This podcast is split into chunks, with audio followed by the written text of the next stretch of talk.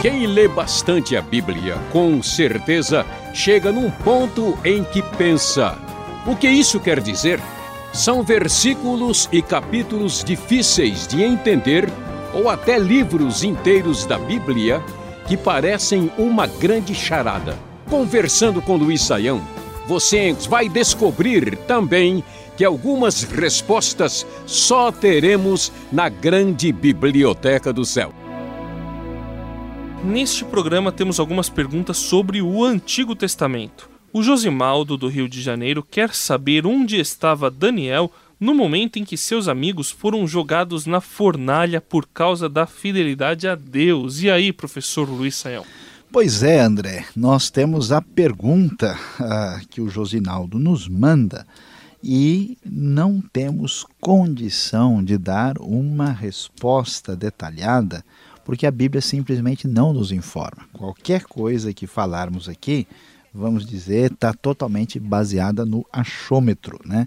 Nós sabemos que Daniel era uma pessoa importante né, na, na Babilônia, que ele foi colocado numa posição de servir ao rei, e isso pode implicar diversas atividades, né? Se Daniel foi fazer alguma viagem, entendeu, em nome do, do governo da Babilônia, se ele estava numa outra cidade, Babilônia não é uma cidadezinha qualquer, é uma das maiores cidades do mundo antigo.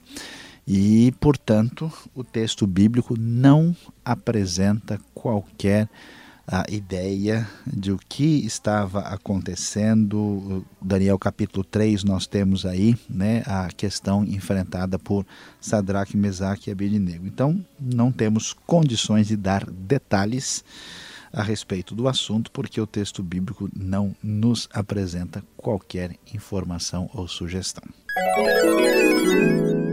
Vamos agora a uma pergunta do ouvinte Alex que chegou via e-mail. Ele ouviu uma pastora pregando sobre o tema fé versus medo, usando como base Jó 3:25.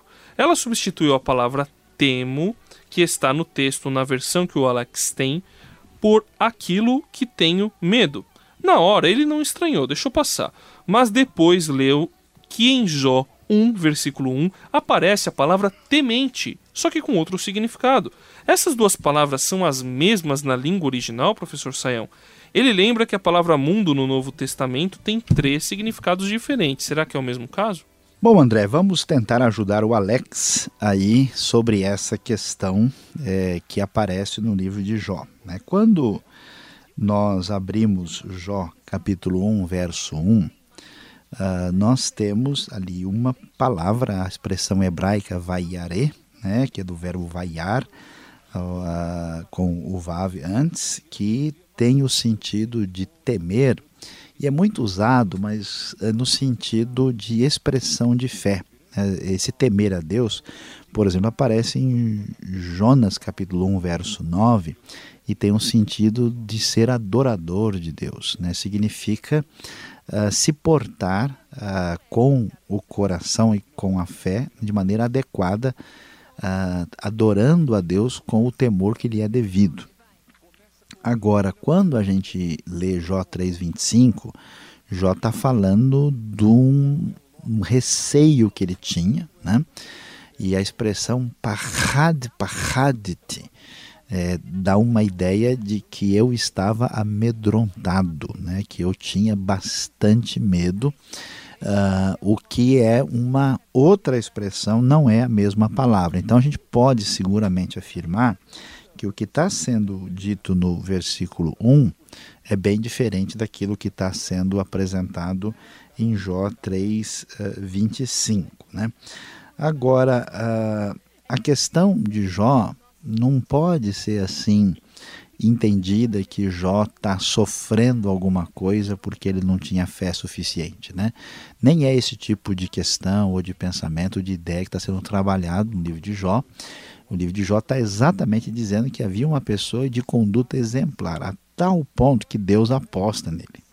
Aposta contra Satanás, dizendo: ó, pode bater à vontade que esse indivíduo não vai sair da linha, né? trazendo a discussão assim se vale a pena continuar servindo e adorando a Deus, mesmo em condição de muito sofrimento. E, e Jó, ainda que é, seja humano e que tenha a sua fragilidade, tem os seus receios e medos, a Bíblia vai deixar claro que ele não pecou em tudo o que aconteceu e nós vamos ver que os seus amigos pensam exatamente o contrário, Deus vai discordar deles e, portanto, a gente vai ver como que mesmo diante de um sofrimento inexplicável, Deus continua sendo Deus e em aliança com Jó, mesmo uh, que seja tão difícil passar por circunstâncias como essas. A ouvinte de Magna acompanhou um estudo do professor Saião sobre a médium de Endor em 1 Samuel 28. Ela disse que o Senhor comparou esse caso com o da transfiguração lá nos evangelhos, quando Moisés e Elias aparecem e conversam com Jesus. Jesus disse em Mateus 5,17 que veio cumprir a lei e em tudo ele foi obediente. Por que então, a Demagna pergunta, Jesus iria contra a vontade de Deus consultando os mortos, professor? Bom, vamos tentar explicar com mais clareza aqui para ajudar a Demagna e a todos os que ouvem aqui. Primeiro, é muito importante deixar bem claro uh, que Jesus não consultou morto nenhum. Né? A única coisa que precisa ficar bem clara é que nós temos uma situação, um caso na transfiguração, quando nós vamos ver Moisés e Elias, que já estavam, vamos dizer, no mundo dos mortos, que os discípulos uh, os contemplam e eles aparecem na transfiguração. Jesus não faz nenhuma pergunta para eles, eles não respondem nada, nem os discípulos conversam com eles. Então, o que nós dissemos é que nós vemos um contato, um tipo de, eh, vamos dizer, eh, presença desses mortos sem qualquer ideia de consulta.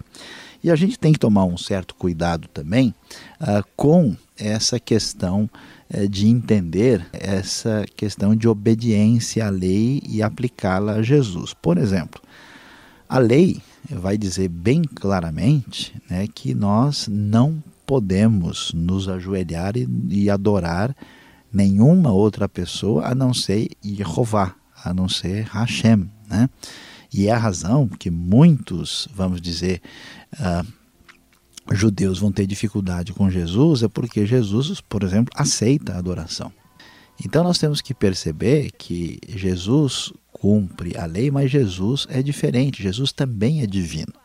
Então, quando Jesus aceita a adoração, ele não está é, rejeitando ou questionando a lei, porque ele está na mesma posição de Deus Pai Portanto, ele permite. Então, se Deus, na sua soberania, na transfiguração, permite que, que o significado do texto é que os discípulos iam ter uma visão da glória do mundo vindouro, né? Jesus vai dizer lá em Mateus 16, no final, que alguns que aqui estão né, verão essa glória né, é, é, aí em breve, né, o texto vai dizer que é, isso iria acontecer. E quando chega em Mateus 17, a partir do verso 1 começa a discussão, né? o texto vai apresentar a questão da transfiguração, e os discípulos contemplam a glória do mundo vindouro, tendo acesso a esse mundo que tem a ver com a realidade dos mortos, numa permissão especial provocada pelo próprio Deus, né? e vamos dizer ali, com a própria pessoa de Jesus. É como João no Apocalipse, né? ele tem uma visão onde ele vê os mortos. Quem são esses aí que estão debaixo do altar? São aqueles que vieram da grande tribulação e que foram mortos por causa do Cordeiro. Daí a gente dizer que está sendo permitido consulta aos mortos é algo muito diferente. Né? Um ser humano, debaixo da lei e do evangelho, não pode nem deve jamais consultar os mortos.